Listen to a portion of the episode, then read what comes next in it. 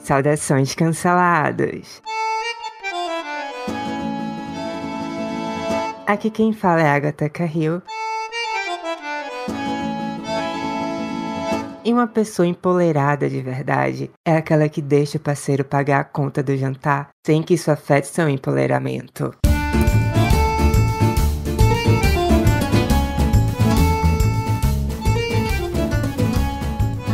Saudações, eu sou Eli Vieira. Antivax islamofóbico. Sim, eu sou Neocon, antivax. Ah, aliás, não só eu, como o nosso site inteiro, chibolete.org, foi chamado. Mas assim, era um comentário num blog sujo, que uh, blog sujo, é, eles se chamam assim, é o pessoalzinho que apoia o petismo e tal. Uma pessoa xingou o nosso site, o Chibolete, de neocon, islamofóbico e antivax. O islamofóbico por causa de uma tradução que eu trouxe falando sobre a seriedade da homofobia islâmica. Então tá, tá foda, tá foda realmente. É, eu acho que é mais grave para ele você insinuar que talvez o Islã não é só flores do que jogar viado do alto do telhado, entendeu? Mas é, tudo bem.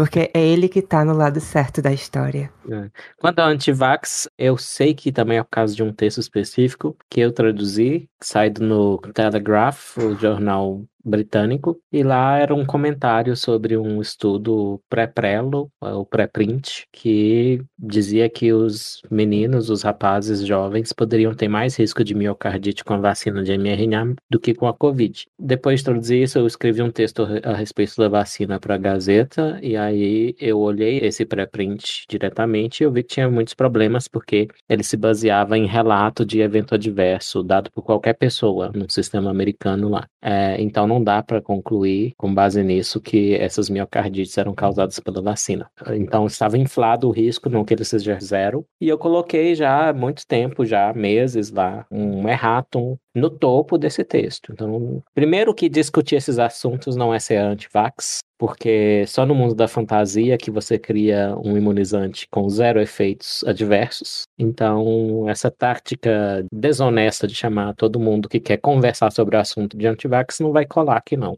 Uhum. Mas enfim, ali, vamos falar sobre coisa boa hoje, tá bom? Vamos deixar esses haters de lado, vamos falar sobre coisa boa que a gente gosta, que é comida. Hum. Sei. Uhum, comida. Aí você pensa, ah, vocês vão falar sobre vocês mesmos? Não, é comida alimento, tá? Comida alimento. Sim. E aí. É... Algo me diz que tem uma guinada nesse seu tom positivo aí que vai para alguma coisa polêmica. Sempre. Você acha que eu sou o quê? E qual é a coisa polêmica que tem a ver com comida? Pensa aí que coisas polêmicas hoje em dia tem a ver com comida. Eu penso em duas coisas. Duas? Ah, eu penso em duas. Coisas que vão sobre o durante do comer e o depois de comer. O assunto que vai durante o comer são dietas. E vão além das dietas que talvez você pode compartilhar com a gente sobre os seus perrengues com dietas, que eu conheço alguns, mas também sobre veganismo e vegetarianismo.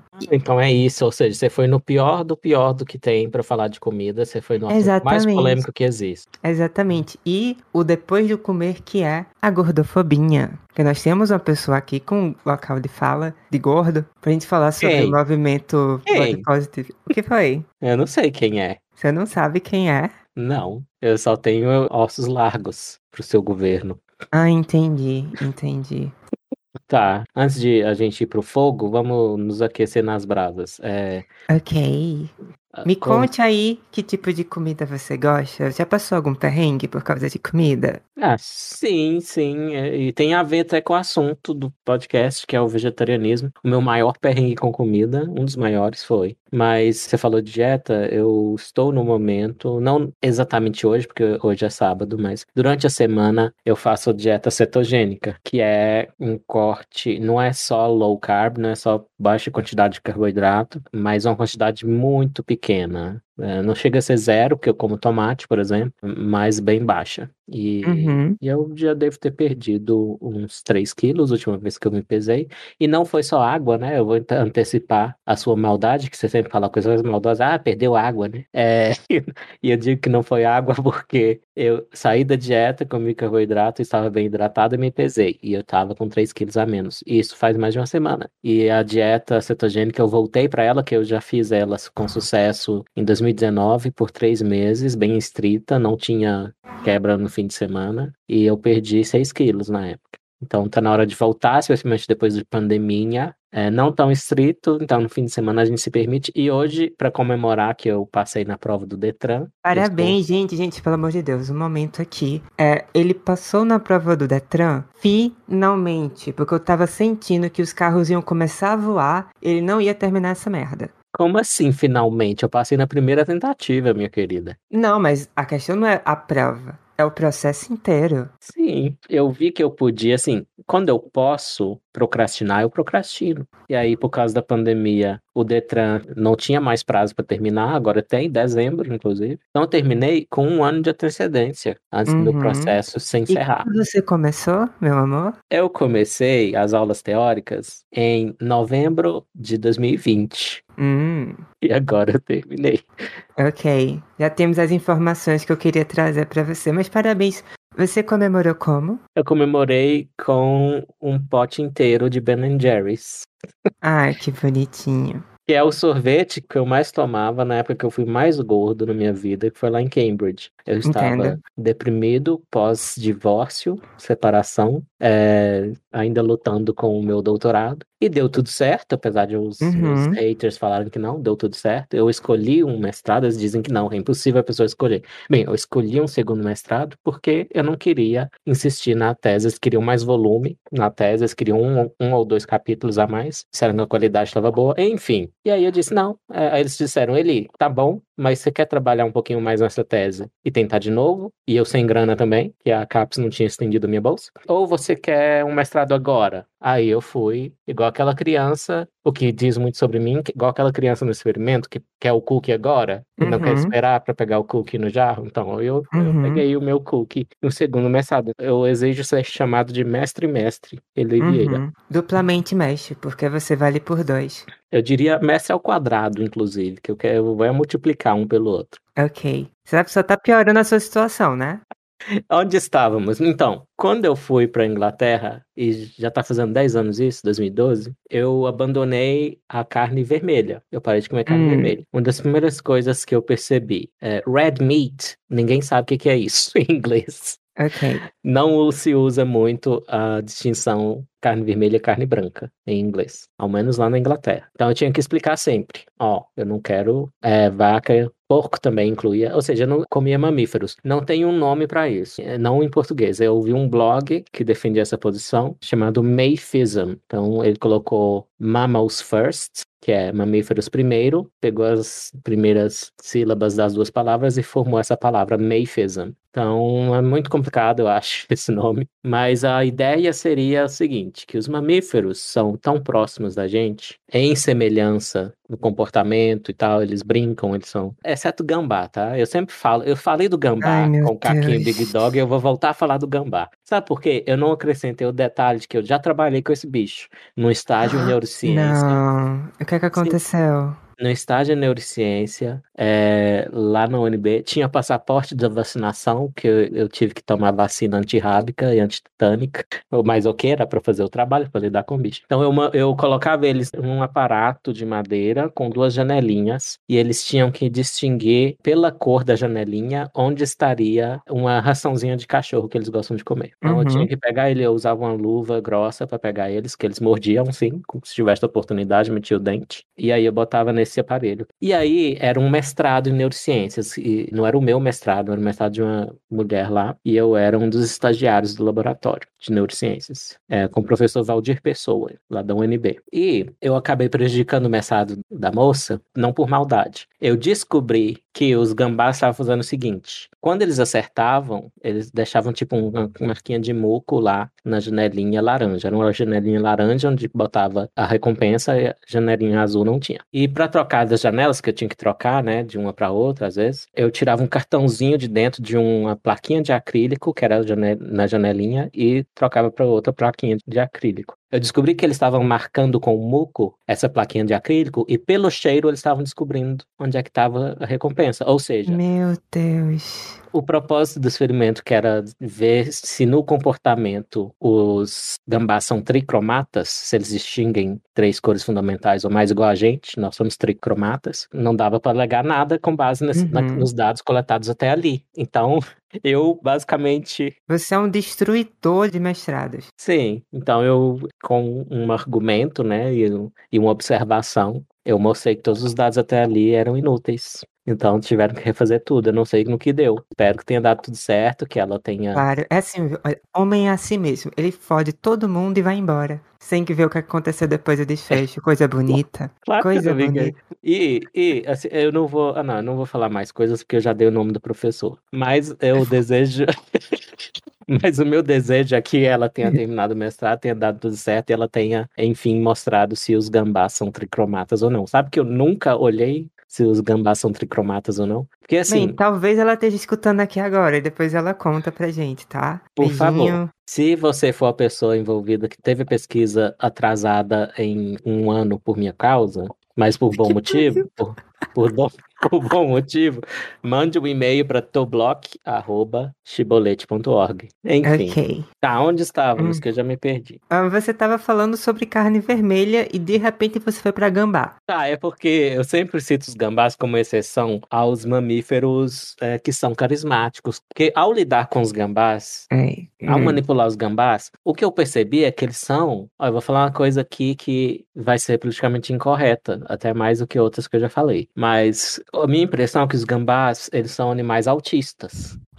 Compar... Meu... Assim, Ai, caramba. Nada contra os autistas. O que, que, eu quero dizer com isso é que o repertório comportamental e emotivo dos gambás, e isso deve ser verdade para o grupo deles inteiro, que são os marsupiais, eu acho que é bem mais limitado do que o repertório comportamental e emocional dos mamíferos placentários, que é o nosso grupo. Enfim, mas eu incluía todos os mamíferos. Eu não ia caçar gambá para comer, ainda mais lá na Inglaterra. Eu não ia nem ter marsupial na natureza para caçar. Então, essa foi a minha primeira mudança de hábito hábito alimentar uhum. por motivação de teoria ética, né? De proposta okay. ética. Foi isso. Eu nunca, exceto com a dieta em 2019, nunca antes de 2019 eu tinha mudado o que eu como por motivação de saúde. Ok. Nunca. E você, você tem alguma experiência em restrições então, alimentares? Que curioso, né? Eu achei muito incrível você contar que o momento que você estava mais gordo era quando você estava na Inglaterra, que eu pensei, nossa, que chique, né? O momento que eu estava mais gorda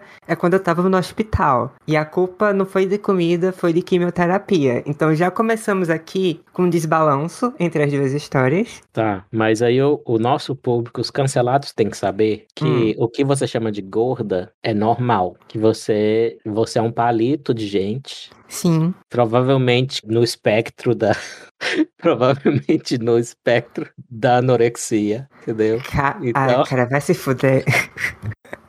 Eu acho que você jamais foi gorda nem perto disso. Não, é, exatamente. Veja o que eu falei. O momento que eu estive mais gorda. O momento que eu estive mais gorda é uma pessoa saudável. normal, no geral, uma pessoa na média.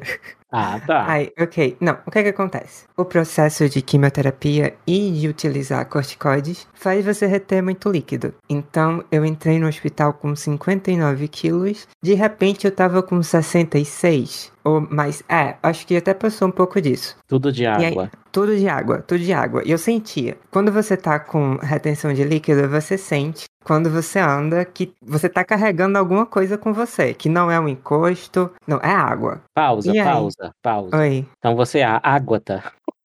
você quer destruir esse podcast, né? Tipo assim, você quer acabar com tudo. Continua. Tá bom. Aí, depois dessa fase, eu voltei para os meus 59. E veja só, depois de iniciar o tratamento hormonal, eu comecei a emagrecer bastante até chegar em 53. Por quê? Ele faz você passar por uma redistribuição de gordura, que o estágio inicial disso envolve você emagrecer para depois engordar novamente em outros lugares, entendeu? Então, assim, questão de mudança de corpo, no meu caso, é sempre mais drástico. Mas, Hum. já que você falou sobre restrição alimentar, quando você está no hospital, você já está com restrição alimentar, porque você está restringido a só comer comida ruim. Ah, sim, com certeza. Eu quero fazer outro parêntese. Desculpa, mas eu preciso. Um homem trans, que é amigo meu, me disse o seguinte: quando ele começou a tomar testosterona, transicionando para o masculino, por falar em palheta de emoções, ele disse que a dele foi simplificada. Uhum. Então, basicamente, ele está dizendo que os homens têm uma palheta emocional muito mais limitada que as mulheres. Sim, sim e sim. Inclusive, Como? estradiol tem um efeito contrário. Então, e você experimentou a outra direção, né? Nossa senhora, não, exatamente. Esse ano, acho que esse ano eu chorei o que eu não chorei em 23 anos, entendeu? Você fica muito mais emotiva, muito mais. Mas enfim, Você tá alegando Hum. Que mulheres e quem tem muito estrógeno ou mais Hum. estrógeno no sangue é mais emocional? Você tá alegando isso mesmo aqui neste podcast? estou.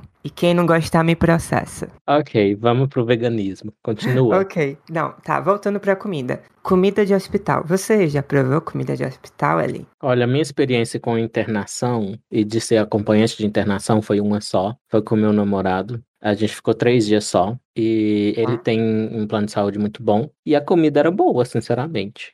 Mas assim, entendo que é privilégio. Uhum, sim. No, no meu caso também era privilégio, porque eu estava na Unimed de uma cidade que é referência, né, polo médico. Mas o que é que acontece? Basicamente existiam dois cozinheiros principais que alternavam os dias, então dias ímpares era um cozinheiro que organizava tudo da comida de todos os pacientes. E nos dias pares era um outro. E meio que o ímpar era razoável pra bom, e o dos dias pares era era inacreditável. Era inacreditável como ele fazia coisas simples ficarem horríveis. Era surreal. Ah, E eu descobri isso pelos funcionários também, que os funcionários assumiram pra mim que nos dias desse cozinheiro eles comiam fora. E nos dias do outro cozinheiro eles comiam na Unimed. Então eu não estava ah, doida. tá. Eu achei que eles iam dizer que nos dias pares eles traziam um cachorro e deixavam de fora da janela. Ok, tudo bem. Mas era dias pares e ímpares mesmo? Porque como é que fica dia 31, dia 1 Não, mas aí ia, ia alternando. Ia Ah, tá. alternando. Certo. E alternando com um tempinho. Então, tipo, tinha. Não, e pior era isso, né? Porque tinha meses em que o dia par era o dia da comida boa e o dia ímpar era o dia da comida ruim. E tinha outros meses que era o contrário. Eu só ia descobrir depois que começasse. Entendeu? Olha, a sua experiência ruim nos dias pares aí do seu hospital eh, me lembra o restaurante universitário da UNB. Ai, meu E Deus. lá, quando o Dória tentou, virou uma polêmica que ele fez a ração humana, que é resto de comida liofilizado. Uhum. É, liofilização é um processo que envolve congelamento e calor para matar as bactérias. Parecia aqueles pacotinhos de carne de soja. E aquilo seria apetitoso comparado com a comida do restaurante universitário da UNB na minha época. Agora, Uhum. o restaurante universitário da Federal do Rio Grande do Sul era muito bom. Uhum, uhum. Me sinto uma burguesa safada, porque as duas pessoas aqui nesse podcast tiveram experiências, claro, em hospitais privados. Eu queria realmente escutar depois uma pessoa que passou muito tempo em um hospital público, pra eu saber como é que era. Se brincar, talvez fosse até melhor. Ah, eu Não tenho sei. experiência de hospital público. Eu fui lá Ah, uma conte. vez, em 2009, eu fui no Hospital Regional da Asa Norte, que é do SUS. Eu tava com uma pneumonia bacteriana e eu sabia que era bacteriana porque tinha meses que eu tava tossindo. E aí eu fui lá, tipo, seis da tarde. Eu passei a noite inteira, porque eu fiz um exame de sangue lá e, e deu que plaquetas estavam altas e o médico falou o seguinte: ou o exame tá errado, ou ele Uhum. tá certo e você tá prestes a ter um trombo, um coágulo, interrompendo o fluxo de sangue no seu cérebro. Falei, ok, então o que, que a gente faz Ok. a respeito? Aí ele falou, você vai. É.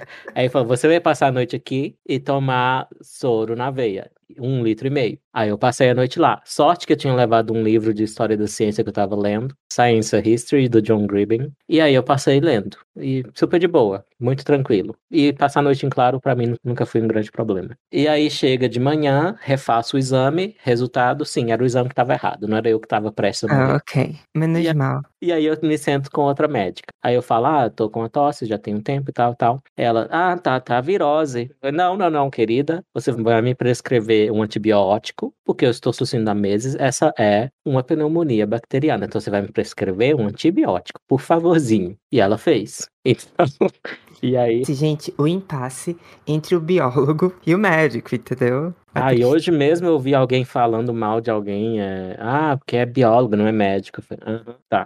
Ah, No- Fala nossa senhora. Faz troça dos biólogos mesmo. Vai, vai, pelo É. amor de Deus.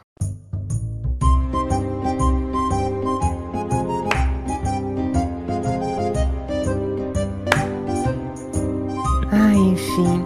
Ok, antes da gente realmente entrar de cabeça no tema do veganismo, eu queria fazer uma reflexão prévia. Porque assim, ali, pra gente falar desse assunto, a gente tem que entender que comida não é só comida. Comida também é status, é cultura, é valor emocional, É sexo. ela é comemoração, com... tá, puta que pariu. Ai, Jesus. É sexo, eu tô falando alguma mentira? Não que eu faça isso com frequência, mas tem gente que gosta de um chantilly, de uma calda de chocolate. Existe aquela caneta de chocolate que você tem. tem- é, enfim. É, Não sei, viu? Você que sabe mais. Você faz tipo que não, mas você é a mais safada deste podcast. Continua. Aí, também a comemoração, que nem você estava aí comemorando. E aí, por exemplo, por que, que eu falo que comida também é status? Em uma comunidade de baixa renda em que poucas pessoas possuem recursos para consumir carne, aquela pessoa que consome carne, ela está no status social mais alto. Da Uhum. mesma forma, uma pessoa que passou a vida toda comendo só arroz com feijão, porque não tinha dinheiro para colocar um bife do lado, quando enfim ela chega a uma situação econômica em que pode fazer isso, ela não vai querer saber se isso é errado ou não. Ela não vai querer saber dos documentários de animal sofrendo. Não, ela não quer saber disso. Porque ela passou a vida toda impossibilitada de consumir aquele produto e quando chega a hora dela, ela não quer escutar. Porque para ela carne não é só proteína. Tem um valor além da, dela própria. Você não concorda? Eu concordo, e não, não só pelo aspecto da subsistência, mas assim, até a gente vai entrar nisso, o filósofo que eu gosto lá da Federal do Ouro Preto, o português Desidério Murcho, ele diz, é, você deve ser vegano ou vegetariano se você puder ser vegetariano. E nesse não poder, entra a condição econômica da pessoa. Se ela não pode ser vegetariana, ela se abandonar qualquer proteína animal, ela vai estar prejudicando a própria saúde Uhum. é, então, nem moralmente ela teria essa exigência sobre ela. E tem outro aspecto. A nossa relação com a carne, desde o começo da humanidade, foi mais de subsistência. A gente evoluiu, a gente responde à carne, gente tem. O nosso trato digestivo é típico de um animal onívoro. Hum. Então, o que se espera de um carnívoro é que tenha, seja mais curto que o nosso intestino. E de um herbívoro que seja mais longo que o nosso. Ah, que tenha até mais câmaras no estômago, como é o caso das vacas, né? Mas, claro que tem a questão da falácia naturalista. A gente não está dizendo que, porque a gente evoluiu de uma forma a ter adaptações para digerir a carne, não quer dizer que isso implica necessariamente que comer carne é correto. Mas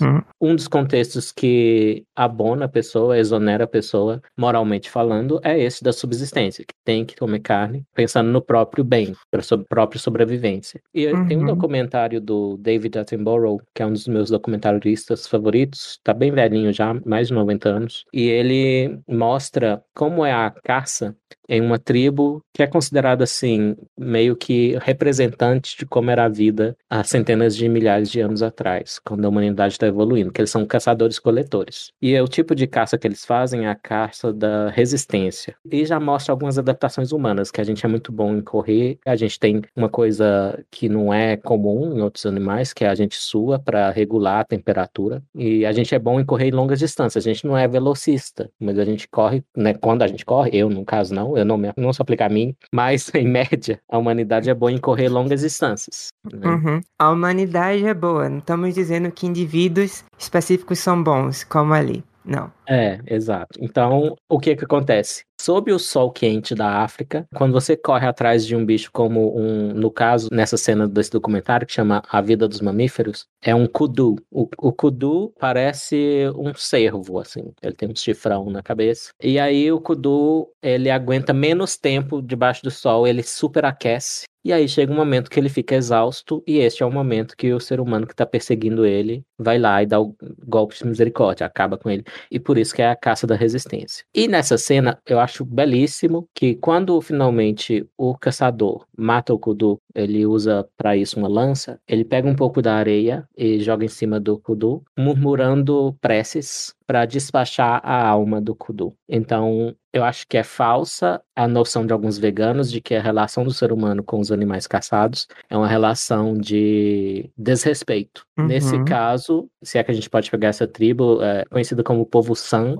alguns chamam de bosquímanos, essa tribo, pelo menos nessa cultura, tá aí uma ilustração de respeito. Duas coisas, né? Tem esse respeito, a espiritualidade envolvida, e também a subsistência, porque Uhum. ele quer sobreviver. Enfim, eu concordo com os vegetarianos veganos, eu não sou mais, né? No caso, é melhor. Hum. Diferencie vegano de vegetariano e diga por que você prefere um ao outro. Hum, então, eu vou dar uma definição que é a, é a correta, gente. É que tem um povinho chato que fica falando que não, mas qual é a minha e que eu acho que é a correta? O vegetariano, ele não quer matar os animais para comer. Então ele não vai comer carne, mas ele não tem problema necessariamente em consumir leite, seus derivados ou outros derivados de animais. Uhum. Então, os principais seriam leite e ovos. Mas tem outros. Tem, por exemplo, talvez um couro, mas se for animal que morreu na pista. Mas, assim, animal que morre acidentalmente em pista. Tem gente até que a, a dieta deles, a única carne que eles comem é isso. Eles são de Uhum. roadkills, né? Que aqui a gente tem uma fauna menor. A gente, que a gente vai comer os gambazinhos que Ai, eu- não, o último que eu vi era um, é um tamanduá bandeira, o último que eu vi atropelado. Então não dá certo. E o vegano, ele é mais radical. Então esse é um Hum. ponto central, eu acho. Ele é mais radical, então também é imoral pro vegano, também é errado você tomar o leite, comer o ovo e tomar o mel. Depois a gente vai voltar nessa coisa do mel, que eu acho chave nessa distinção entre vegetarianismo e veganismo, porque que eu acho que o veganismo, em particular, não para em pé, logicamente, não para em pé como uma ideologia ou sei lá o que, que a gente prefere chamar pra gente adotar. Agora, o vegetarianismo eu acho correto. Eu não pratico, mas eu acho Uhum. correto. Então eu digo que é o meu. Catolicismo. Sim, exatamente. Como é que você foi convertido ao vegetarianismo? Então,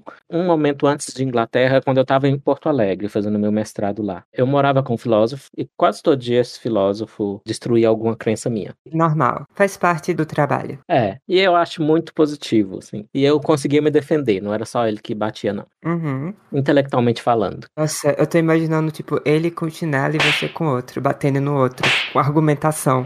Vocês. Muito legal. É, eu até guardava bem na memória os momentos em que eu consegui dar um argumento que deu uma pausa pra ele, ou ele pensou, né? Vixe. enfim. E, e, Refutou o filósofo, que e não é lindo. qualquer filósofo, ele é especialista Uhum. em lógica. Especialista em lógica. Enfim, e uma vez, nem era um debate que a gente estava tendo, mas surgiu o assunto vegetarianismo por alguma razão. E eu Hum. fiz alguma piadinha, caracteristicamente, né? Eu fiz alguma piadinha, falei alguma, um gracejo a respeito dos vegetarianos. E ele, que é mais sisudo, ele me cortou na hora. Ele não riu da piada, ele falou: Você está usando o humor para não pensar nesse assunto com seriedade. Então, às vezes o humor é usado para acolchoar o seu modo de pensar de críticas. É, Matou. pra- E ele tinha razão. Quando ele cortou minha piadinha que é um momento chatinho, né? Que você tá tentando fazer seu amigo rir. Ele, não, tem graça nenhuma que você falou. Então, requer um tipo especial de pessoa. E a partir daí eu comecei a pensar, né? E ver os bons argumentos.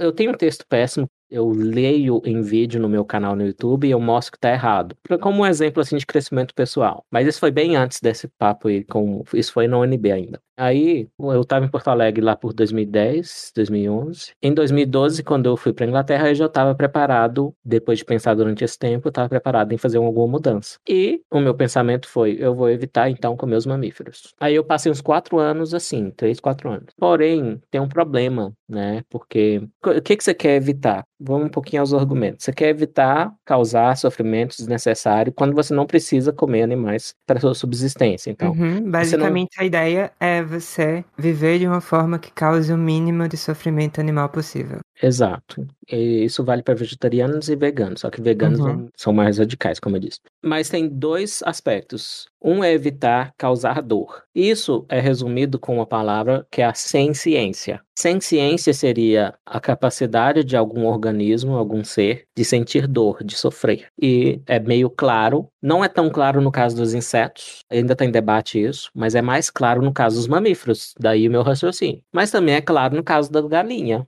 As aves têm um certo, é, uma certa complexidade neural. Uhum. E os peixes também. É bem claro, para mim, pelo menos, que peixes, aves e mamíferos sentem dor. Uhum. Só que aí você pode negociar, tipo, qual é o método de abate, né? Então, se o abate for mais humano, ironicamente, Como é que for- seria? Como é que seria o abate humanizado? Ué, é o que já se faz em muitos abatedouros hoje em dia, que é uma arminha de pressão, dá puff Hum. na cabeça da vaca, ela morre instantaneamente. Entendi. Em vez de ficar torturando, em vez.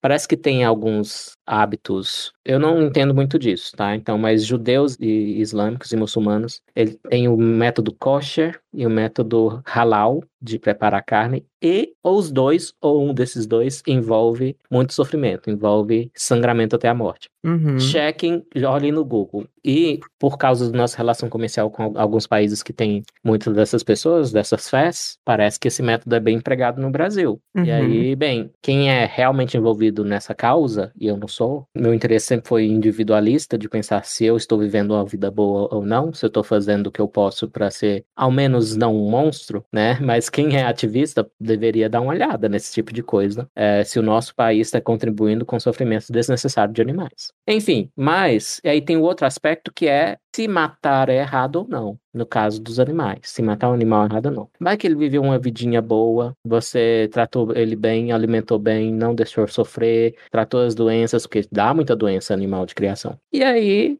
viveu um pouquinho e- você abateu sem dor. Ainda há algo de errado em abater, em, em tirar essa vida? Eu acho que esse aspecto é um pouco mais complicado, um pouco menos claro do que o aspecto de causar dor e sofrimento. Acho que Uhum. esse é mais claramente, eu não estou dizendo que eu acho correto, eu estou dizendo que é filosoficamente e logicamente mais difícil defender que matar animais é errado, sem dor, do que defender que torturar e causar dor, especialmente sem necessidade, é correto. Enfim, aí eu vou ler um, um trechinho aqui que foi o que me convenceu depois desses três anos sem comer carne vermelha de mamíferos, convenceu a ser um vegetariano por um ano. Provavelmente o trecho não vai parecer a coisa mais persuasiva do mundo, mas como eu disse, eu Uhum. estava maturando essas ideias Mas um isso tempo. aconteceu du- durante um ano, você realmente. Durante um ano eu realmente fui vegetariano. Que tipo de mudança você percebeu no seu corpo? Eu engordei muito, mas eu estava. Eu substituí a carne bastante por queijo eh, e Ah, ovos. ok. Então eu fazia Ok. bastante omelete e queijo, eu comia muito queijo. Entendi, entendi. E, e muito, muito derivados do leite, inclusive sorvete. Então eu sabia que não era uma boa ideia. Mas tem outros aspectos. Nessa época eu tava deprimido, tal, tal. Tinha outras coisas. Uhum. Não, Mas claro que você tava deprimido, você tava sem comer carne. não, eram outros aspectos. Não era só esse que me deprimiu. Talvez Uhum. contribuiu, Mas mas você tá assumindo que esse aspecto deprimiu também? Ué, eu, eu tô dizendo que eu não descarto a possibilidade de que não comer carne, né? Sei lá, a gente é muito complexo, tem uma rede de causas no nosso Uhum. comportamento. Vai que, né? Não, deixar de comer carne foi o que agravou a minha depressão na época. É, enfim, aí eu vou ler é um trecho de um livro excelente que eu sempre que alguém me pergunta o que, que você recomenda para iniciar em filosofia, é o livro Pensar Outra Vez, Filosofia, Valor e Uhum. Verdade, do Desidério Uhum. Murcho. É, eu já li, eu já, eu já comprei uns tempo atrás ali. É, então eu vou ler o parágrafo e só uma coisa antes. Pode ser que não seja a coisa mais persuasiva, mas eu vou lembrar o pessoal que eu estava pensando no assunto há anos já. Isso aqui foi o, o que engatilhou a minha decisão de ser vegetariano por um tempo. Então Uhum. vamos lá, é um parágrafo só. Imagine-se que todos os meses alguém vai passar um fim de semana ao campo e que, ao passar por um dado caminho, atropela sempre uma raposa. Por um motivo qualquer, há sempre raposas naquele caminho particular e a pessoa conduz sempre de maneira a não evitar atropelar as raposas. Todavia, bastar-lhe-ia desviar ligeiramente a trajetória do carro para não matar a raposa. Não evitar matar a raposa é eticamente inaceitável, ainda que as raposas não tenham quaisquer direitos nem os seus interesses peso moral, porque é cruel. Elas sofrem com essa morte. Se nada custa desviar ligeiramente a trajetória, a insistência em matar todos os meses uma raposa é eticamente inaceitável. Compare-se com passar todos os meses por cima de uma pedra. Tal ação não envolve qualquer crueldade, não é em si moralmente condenável. Ora, a situação imaginária das raposas é análoga ao nosso estilo de vida atual, no que respeita ao modo como os animais não humanos são tratados. Nada custa alterar muito ligeiramente o nosso estilo de vida, deixando de comer animais e produtos lácteos. Persistir em fazê-lo, ainda que os animais não humanos não tenham direitos nem interesses com peso moral, é moralmente equivalente ao atropelamento das raposas, porque implica crueldade. Os animais sofrem. Argumentar que podemos comer animais desde que encontremos formas de eliminar o seu sofrimento é equivalente a dizer que é moralmente aceitável que se atropele as raposas desde que se tome medidas para que morram sem sofrer. Contudo, é absurdo pensar que alguém se possa dar ao trabalho de tentar garantir que as raposas morram sem sofrimento com o atropelamento, quando é muitíssimo mais simples desviar a trajetória do automóvel. O ponto importante é precisamente a facilidade com que se pode mudar de dieta de uma semana para outra, sem com isso perder a variedade, o requinte e o valor alimentar da dieta. É fácil ter um estilo de vida que exclua a crueldade para com os animais não humanos. Na verdade, é um pouco desesperante que seja tão difícil persuadir alguém a tornar-se vegetariano por motivos éticos, ao passo que é muito fácil persuadir as pessoas a tornarem-se vegetarianas por motivos exclusivamente dietéticos. É isso.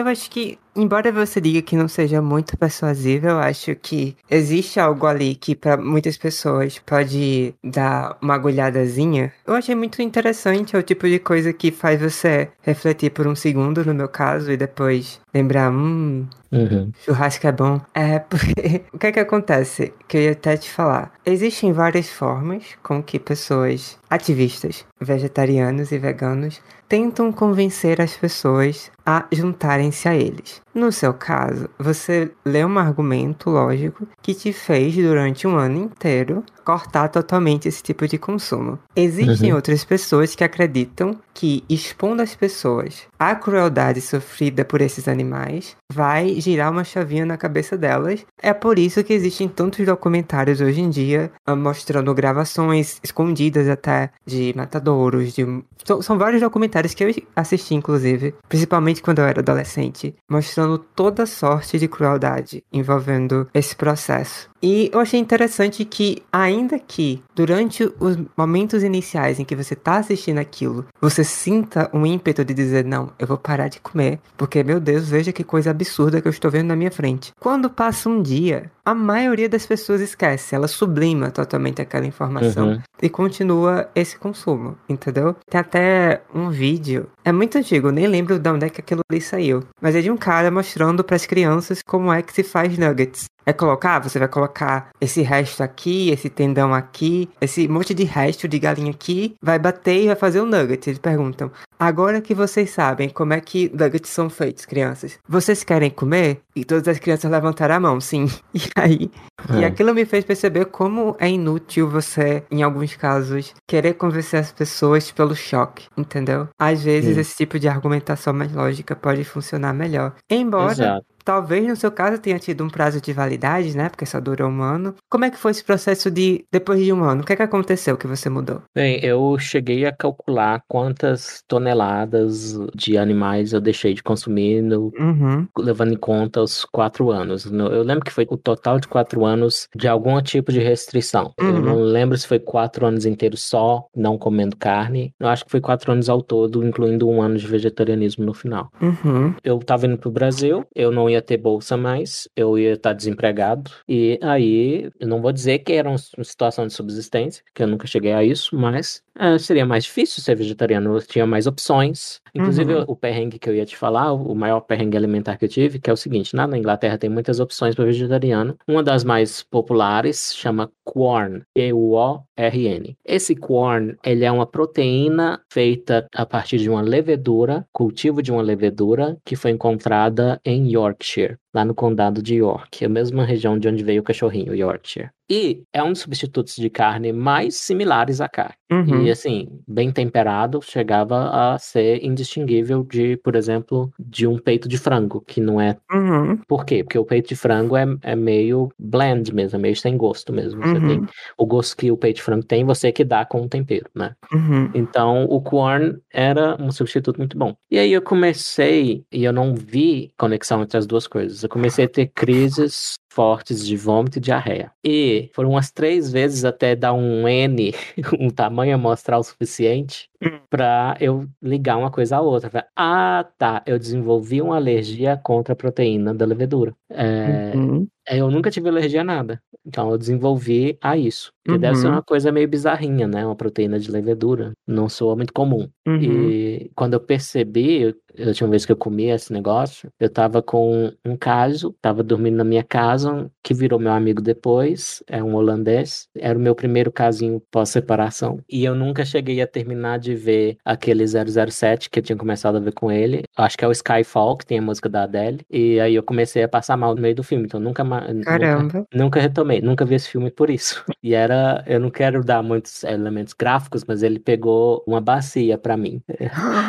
É, Ai, meu Deus. assim, eu virei um chafariz humano, basicamente. Ok. Mas e o momento em si, que tipo, você passou um ano sendo vegetariano. Quando é que você falou, parei, e logo em seguida você comeu o quê? Vamos lá, diga pra mim. Tá, aí eu já tava morando em Londres, quando eu resolvi parar, eu tava morando em Londres, porque em Cambridge, o último ano, que é o Writing Year, o ano de escrever a tese, você pode ir pra qualquer lugar escrever a tese. O dono da minha casa lá em Cambridge pediu pra gente sair, porque ele ia vender a casa, e ele deu dois meses de antecedência. Se não fosse isso, eu não teria tido ímpeto, tava, né, deprimido Uhum. e tal. E aí foi legal, porque me deu o ímpeto de arrumar lugar em, em Londres. Então fui morar em Londres, escrevi a minha tese na Biblioteca Britânica, lá pertinho da estação de King's Cross, e eu morava num bairro chamado Dalston. Os bairros lá em Londres agora têm o nome da estação de metrô que tiver ao redor, mas lá perto de Islington, enfim. E aí estava difícil já, porque eu estava morando com um casal de camaroneses, que ainda são meus amigos, a Sylvie e o Joe. E aí eles faziam carne em casa, então eu não tinha mais controle sobre o que tinha dentro de casa, como eu tinha em, Cambridge. E isso sempre foi um problema para mim, porque a dieta, por exemplo, eu só consegui fazer três meses em 2019 porque o meu namorado participou dela. Ele fez junto comigo. Uhum. É, e é uma coisa que eu aprendi na terapia, inclusive, que para qualquer coisa que a gente quiser fazer, a gente não deve contar demais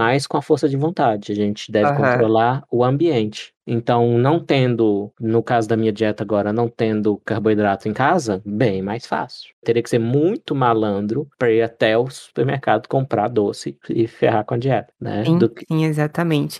A sua preguiça pra ferrar a dieta tem que ser maior, entendeu? É assim Sim. que funciona. Inclusive tem um negócio chamado a regra dos 20 segundos, que é tipo, se você, por exemplo, quer parar de jogar videogame e aprender violão, deixa o violão sempre mais acessível que o videogame. E Hum. eu chamo a regra dos 20 segundos, que é tipo, você pega o controle, esconde na gaveta e leva 20 segundos pra você pegar o controle. Então, o limiar de energia pra pegar o controle do videogame é maior do que de simplesmente alcançar o violão do lado e praticar o violão. Incrível, você tá usando a sua preguiça e também até a sua procrastinação pra poder ser mais saudável. É, Isso é o tipo de coisa que você só aprende aqui, tá?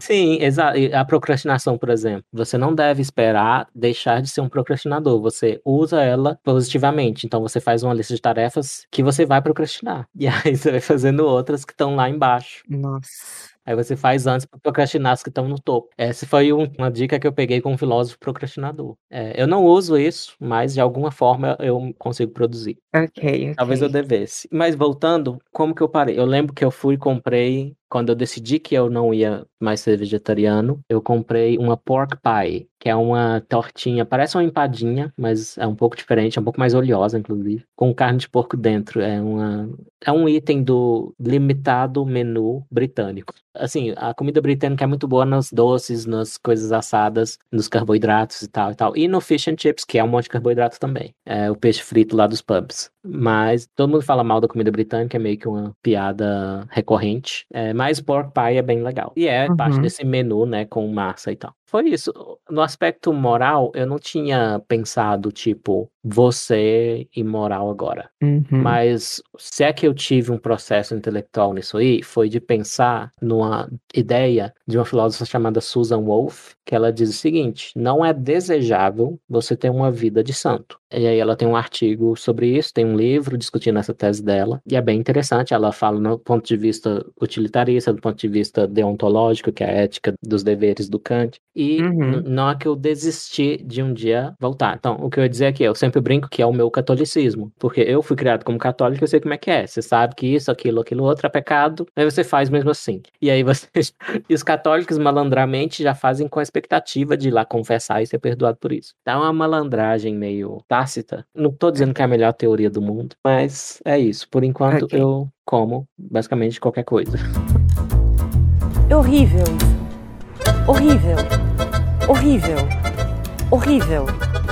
Horrível. Horroroso. Horrível. Um espanto. Me faz mal. Você comentou sobre a levedura que tem um gosto muito parecido com carne. Eu fiquei curiosa porque assim, eu tive pouca experiência com comida vegana que finge ser carne. Era basicamente uma jaca com muito tempero que deveria ter gosto de frango, mas o que tinha de frango ali, a jaca sobressaía. A questão é, isso traz um outro assunto que eu quero trazer pra você. Agora que a gente já passou por toda o seu emocionante relato de um ano Ah. que você passou sem comer carne. Choraram, gente? Chorei. E toda a questão ética. Mas, por exemplo, tem uma diferença entre a pessoa que ela não gosta de carne, não gosta do gosto, é isso, e ponto. Tem aquela pessoa que considera a carne uma coisa apetitosa e suculenta, mas não consome por questões éticas, como foi o caso do ser humano. Uhum. E tem aquela pessoa que acha a carne apetitosa e suculenta, mas finge na cara de pau que não é, só pra poder Hum. não demonstrar que está triste por dentro. Então, existe um canal que você me mostrou ali, chamado Veganphobic. Você lembra desse canal? Eu lembro, eu adoro as compilações dele. Então, ele faz compilados de vídeos de YouTube que tratam de veganismo desde questão de saúde, então compilado de gente perdendo cabelo, entendeu? Uhum. Compilado Cabelo, de- perdendo os dentes. é, tem mulher que deixa de menstruar. Uhum. É, Os Ah. olhos fundos, que é a cara típica de vegano.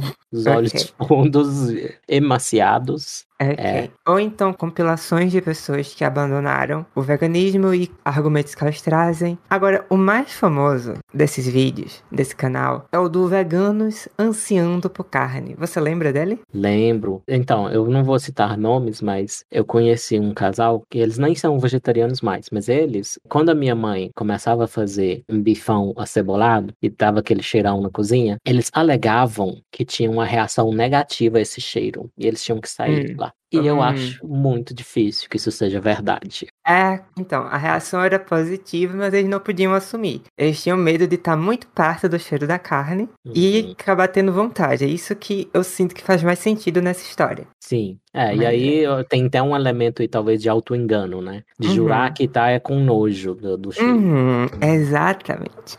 E esse vídeo que eu tô dizendo, ele vai tratar justamente dessa tendência irônica de rejeitar a carne como algo sujo e desprezível, enquanto tenta de todas as formas emular o sabor e a textura dela por outros meios. Então, Uhum. o caso mais caricato que o vídeo traz é uma mulher que começa dizendo cachorro quente é nojento. Ela fala isso.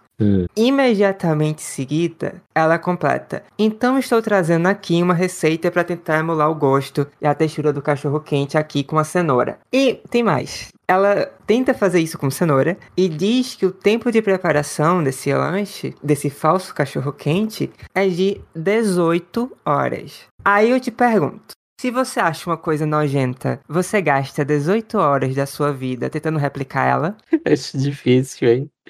Eu Tá acho que- sacanagem com a minha cara, né? Olha, nem quando eu tava solteiro, o meu investimento em flerte com macho chegava a 18 horas por dia. Pois, tá pelo amor de vendo? Deus.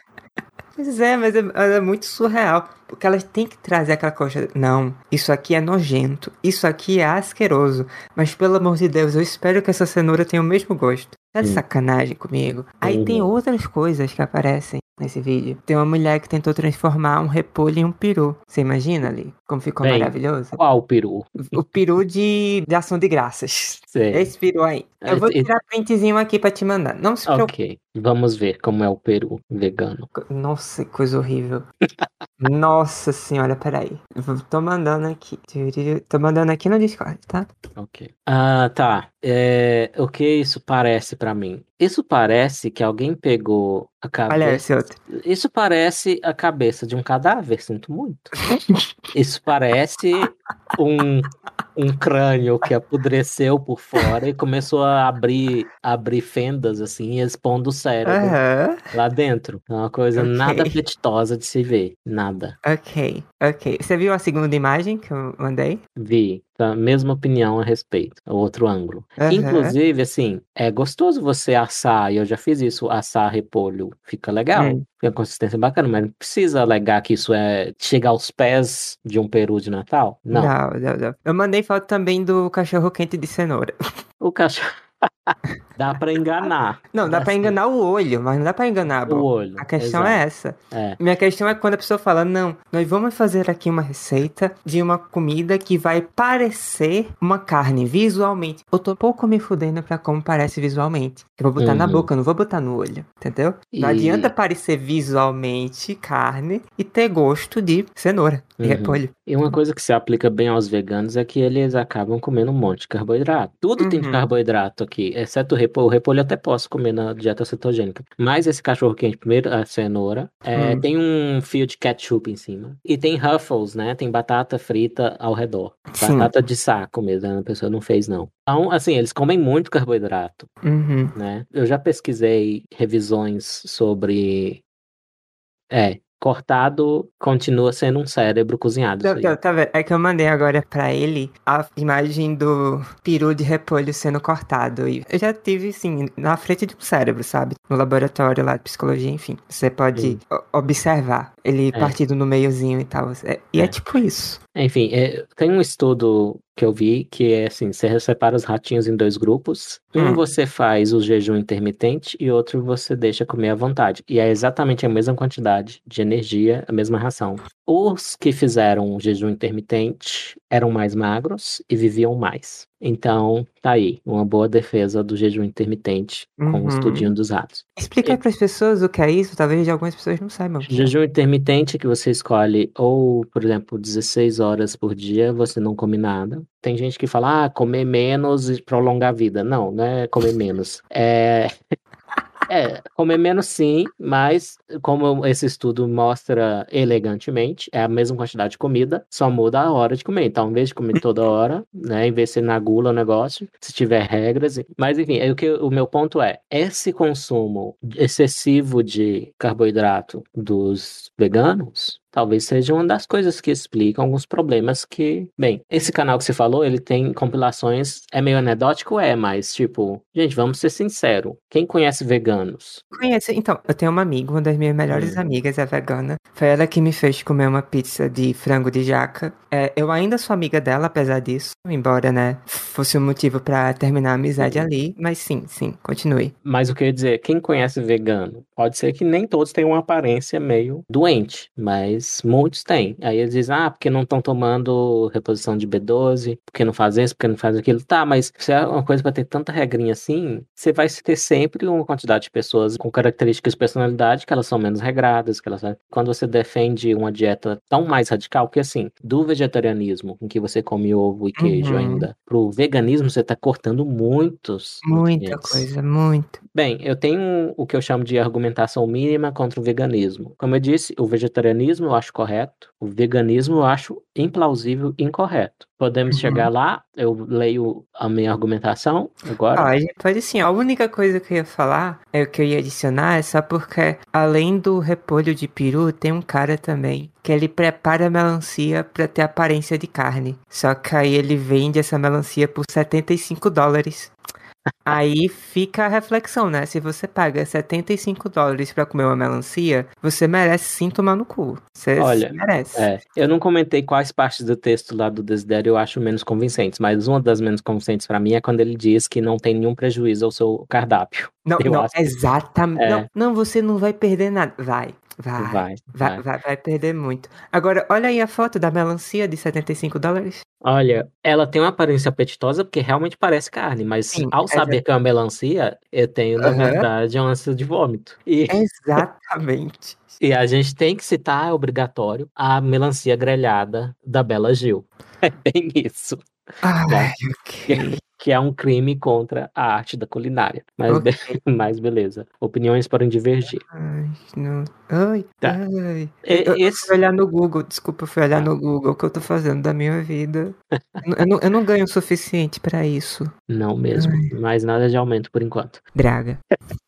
Então, ó, esse texto que eu vou ler é meu. Eu escrevi ele. Houve um rompimento de amizade ou de contato de internet, não era tão uma amizade assim, em função dessa argumentação minha. Mas o cara nunca conseguiu me responder. Então, quando eu falei em gente chata que quer problematizar a definição de vegetarianismo e veganismo que eu dei, eu tava pensando nele. Porque ele ficava falando que o nome real do veganismo é vegetarianismo ético, não sei o que, não sei o que. Nossa! É, e aí ele fazia isso com base num site lá, vegano. Como se o vegetarianismo em si não fosse ético. É, exato. Então, um termo tolo, criado por algum intelectualzinho, algum influencer vegano, e eu rejeito. Acho que no senso comum, em quem já pensou nessas coisas, ou já falou dessas coisas, a minha definição de vegetarianismo e veganismo não tem problema nenhum nela. Veganos não aceitam nenhum produto de origem animal, e vegetarianos aceitam alguns. Leite, ovos, derivados. Basicamente isso. Todo mundo entende isso. E mel também. E o mel vai ser importante. Tinha falado que eu ia voltar ao mel, então vamos lá. Sim, sim. Então eu chamei de argumentação mínima contra o veganismo, que nenhum vegano soube me responder até hoje. Esse é o título.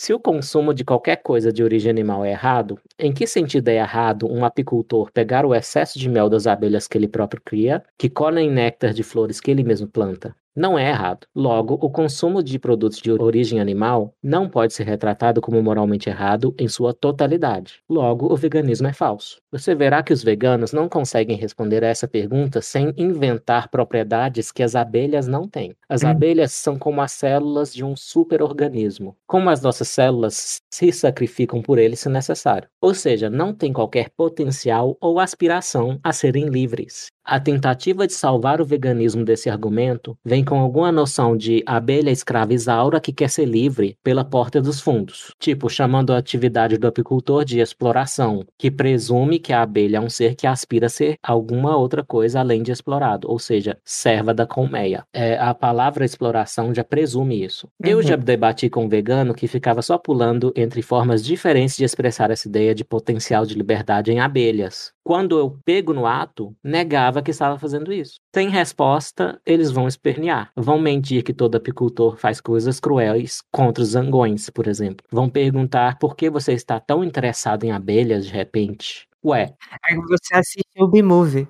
O filme tocou seu coração. Sim, eu acho abelhas fascinantes, mas eu tô falando em abelhas aqui porque é um exemplo que acaba com o veganismo. O veganismo é um princípio e eu tô achando uma coisa que viola o princípio e não é errada como ele alega que é. É, já o vegetarianismo, como eu disse, é plenamente plausível, não tem as premissas radicais do veganismo e radicalmente falsas. E é isso. Esse é o meu textinho, que eu acho, eu não vou dizer imbatível, mas até hoje eu não ouvi uma boa resposta. Ok, ok. Qualquer coisa, vocês já sabem qual é o e-mail. Aí vocês podem mandar pra eu ali dar uma olhada depois.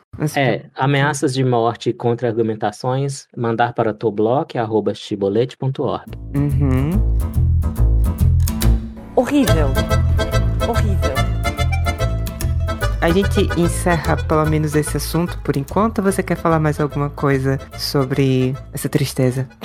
Não, eu quero te perguntar se você, ao ouvir as coisas do Desidério e as minhas coisas, se você fica balançada no Não, você... eu fico, eu fico, veja só, é o que eu tava te dizendo. Eu já assisti muitos, não foi pouco, muitos documentários apresentando argumentos com apelo emocional para você parar o consumo de carne. Ou seja, mostrando o que acontece em abatedouros de grandes empresas no ramo. E assim, são coisas assim terríveis de você assistir. Coisas assim, Uhum. perturbadoras mesmo. E existe essa questão desse conflito. Por exemplo, eu acho porcos animais fascinantes e muito inteligentes. Muito. Muito mesmo. Muito, muito mesmo. Mas eu amo bacon. Eu amo lombo. Sério, Oh. Agatha, que você veio com esse humor que eu já falei, que as pessoas Aham, usam pra não pensar no assunto. Sim, sim, sim. Sim, eu sou humana. Sim, cara, tem que ter um atrito entre o peso moral, o peso ético, entre a dor de você colocar-se no lugar daquela criatura Uhum. e o peso de você comer um pastel de frango com bacon, que é muito bom. Você tem que, você tem- que ver. Eu respeito mais uma pessoa que matou o porco que gerou o bacon dela do que a que compra no supermercado e não tem nem interesse em saber como é que o porco foi criado, Uhum. tá? Skin in the game, é a pele no jogo, como diz o o Nassim Uhum. Taleb. E como eu disse,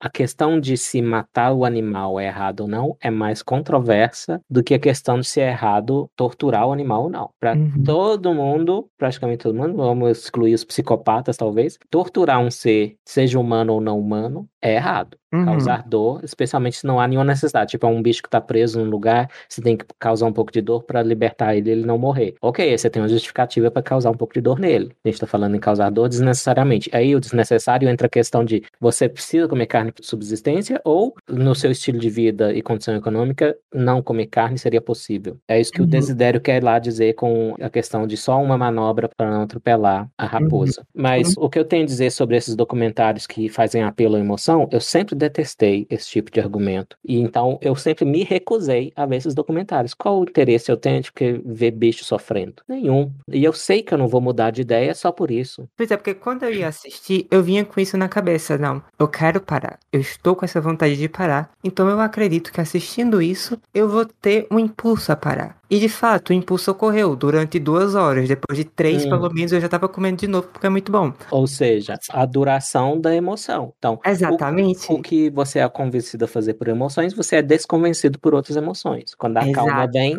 né? E isso me lembra uma frase do Christopher Hitchens, que é o que é afirmado sem evidências pode ser negado sem evidências. Uhum. E o que é feito com emoção pode ser negado com emoção. Por isso que a parte intelectual, de discutir moral intelectualmente, ver os argumentos, examinar a própria atitude, mais do que se engajar em exibicionismo moral, em tribalismo de eu sou vegano, você não é, eu sou melhor que você. Toda essa bobajada que a gente já falou aqui sobre os lacradores, né, os identitários, também se faz com veganismo e é insuportável. Por isso que tem má fama. Você quer. Você quer dar uma agulhada no movimento Body Positive? Ah, até que não, eu não acho que tem tanto a ver. Eu acho que assim, ó, se a pessoa, além de ser lacradora anti-gordofobia, ela for lacradora no veganismo, por favor, né? Eu acho que ela já tá sofrendo o suficiente por escolha própria. Eu não preciso nem Uhum. criticar uma pessoa desse tipo. Ok, tudo bem, tudo bem. Quando eu falei sobre trazer gordofobia, era mais para você compartilhar uma breve opinião se por acaso qualquer corpo é saudável.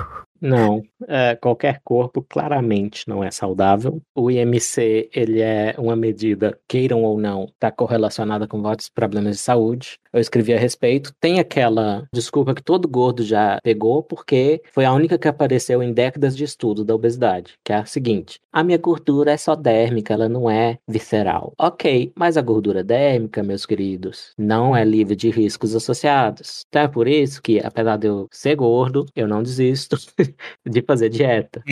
Eu já introduzi uma caminhada diária, que me dá hora, me dá vontade de caminhar. Vou reintroduzir malhar. A última vez não deu certo. Eu tava na dieta, fui malhar, me deu uma amarela, eu deitei no chão da academia. Uau. É, maior bafão. Enfim, e aí é isso. Eu acho que a gordofobia internalizada é só a sensatez do gordo. Caralho. Eu fui trazer esse assunto também porque eu tava lembrando de dois casos ilustres dos últimos anos, que foi a Adele e a Alexandrismos. A Adele, porque ela surgiu de repente de volta ao público com uma aparência muito, muito mais magra de como ela era antes. Uhum. E começou uma chuva de pessoas a ficarem revoltadas com essa nova aparência dela. Basicamente eram pessoas gordas que usavam a Adele como um troféu para basicamente dizer você pode ser gorda e saudável, você pode ser gorda e talentosa. E aí quando ela emagrece por escolha própria, porque afinal meu corpo, minhas regras, né? Então o corpo é Uhum. dela, ela faz o que ela quiser.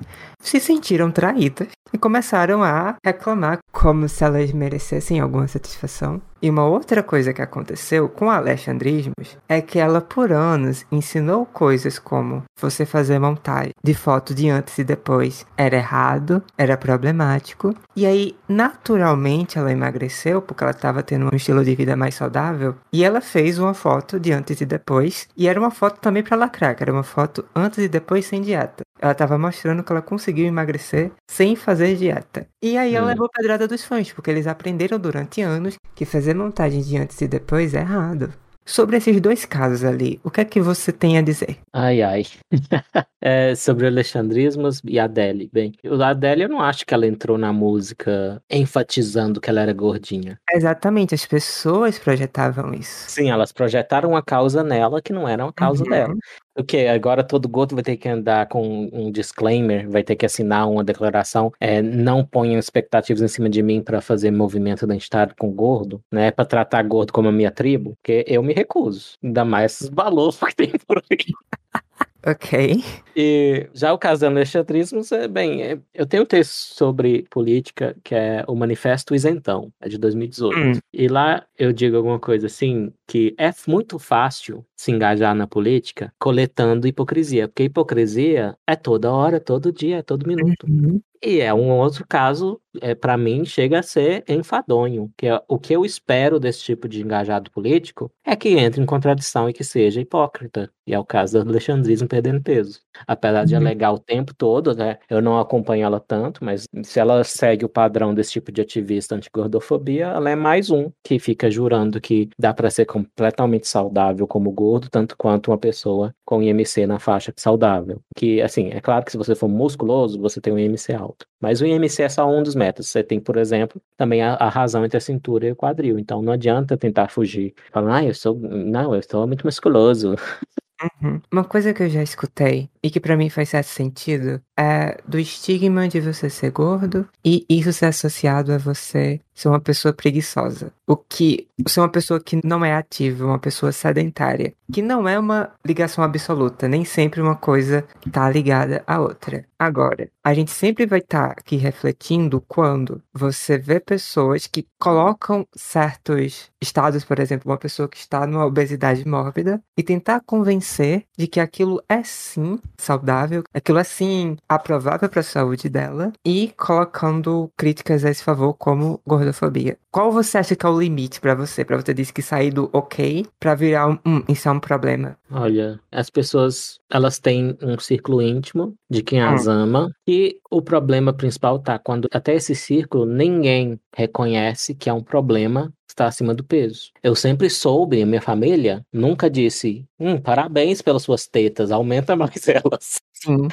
Comendo mais sorvete todo dia. Então, assim, não era bullying, não, porque agora a gente tá na era de hipersensibilidade, né? E, assim, é verdade que há gente escrota, gente que odeia Uhum. gordo, existe. Existe Sim, gente sim, que, que vai realmente. diminuir você a qualquer custo por causa É. disso, sim. E, inclusive, quando é esse círculo íntimo que tem alguém que faz o bullying, o bullying contra gordo vai ajudar o gordo a ficar gordo. Porque ele Sim. vai entrar num ciclo de Uhum. autossabotagem, ele vai dizer, ele vai brigar ali na hora, mas ele vai internalizar que ele tem menor valor e que não vale a Uhum. pena ele trabalhar nele mesmo. Exato. Então, é o contrário, né? Esse círculo íntimo que a gente tem na vida da gente deve nos ajudar a estar sempre tentando melhorar. E assim, quem vai dizer, eu não quero viver, porque assim, eu até aceito um fumante me falar, olha, eu não quero viver muito. Se eu morrer aos 60, tudo bem por mim, eu vou continuar fumando. Ok, não é o melhor argumento do mundo, até porque a autopreservação é racional. Para Uhum. mim é intrinsecamente irracional a pessoa alegar que não quer viver mais, né? Né? Uhum. Exceto se ela tiver em dor excruciante, né? É o caso da eutanásia. Enfim, é claro que eu não concordo em ficar falando mal de gordo de graça, só pra fazer bullying. Mas eu concordo em criticar esse movimento ridículo, que é antimédico, anti-ciência, identitário, irracional, subjetivista,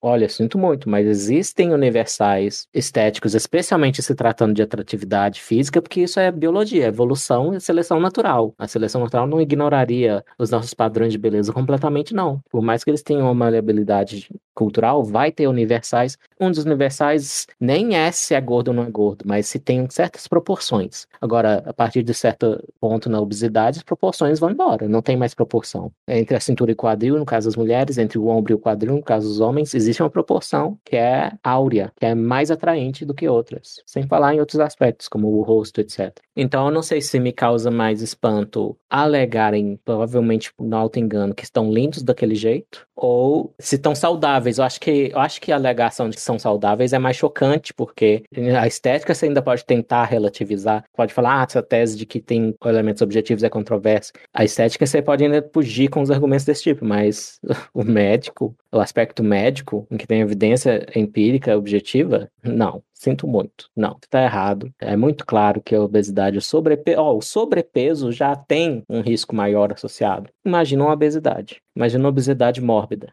Então, acho estranho que hoje em dia só levantar dúvidas sobre as vacinas de mRNA já te chamam de genocida. Agora, incentivar um dos grupos que, inclusive, é uma das piores comorbidades para Covid, que é os obesos, incentivar eles a serem obesos ao dizer que estão lindos desse jeito e que estão saudáveis. Se levantar dúvida para vacina é genocídio, isso é ok. Acho que a hipérbole já atingiu o teto. Eu nem consigo pensar numa palavra que seja pior que genocida, né? Já atingiu o teto. Ok, alguma consideração final? Minha consideração final é, tentem a dieta cetogênica, mas no comecinho pode ser que tenha um fenômeno chamado keto flu, ou gripe da cetose, que varia de uma pessoa para pessoa, geralmente é de caráter emocional, tem gente que fica irritada, eu fico sensível, mas geralmente é falta de eletrólito, então pega um pouquinho de sal, a limonada com uma pitadinha de sal, adoçada com adoçante, eu acho mais gostosa, inclusive, então é só repor os eletrólitos que passa, para quem for tentar. Ok. A minha consideração final é que eu considero antiético você querer convencer alguém que um repolho pode virar um peru. Eu considero imoral e genocida o uhum. que eu Uhum. vi nessas fotos.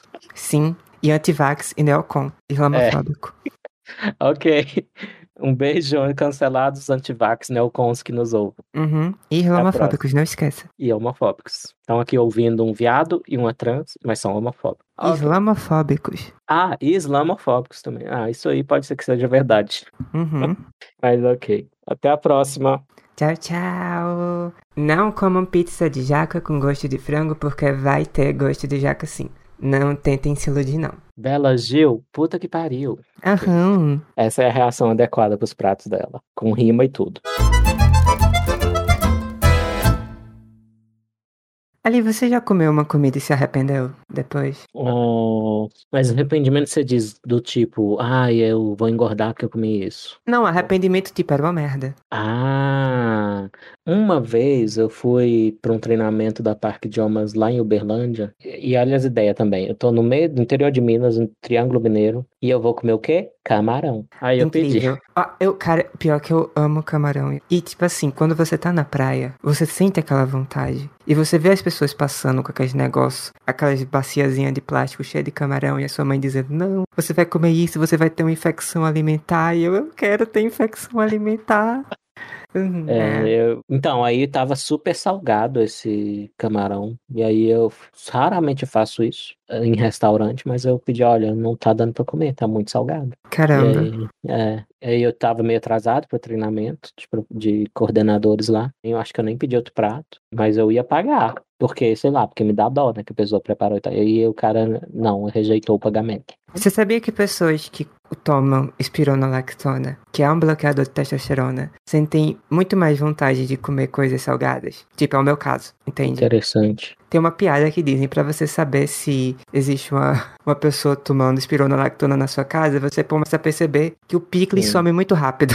Sabe no desenho animado quando tem tipo um buraquinho com água vazando, ele tapa com Uhum. o dedo, Uhum, aí ele tapa com todos os dedos, aí começa a vazar água de um lugar totalmente inesperado? uhum. É assim, né? Saúde É sempre assim. Você Sim. toma, toma uma coisa que tem a ver com hormônio, começa a começar Uhum. igual uma louca. Não, Com não, vaca. sim, sim. Né? Sim, pior que é verdade, eu tô. Eu como muito sal. Muito... É. Dá vontade de comer sal, posso fazer nada. E sal rosa do Himalaia.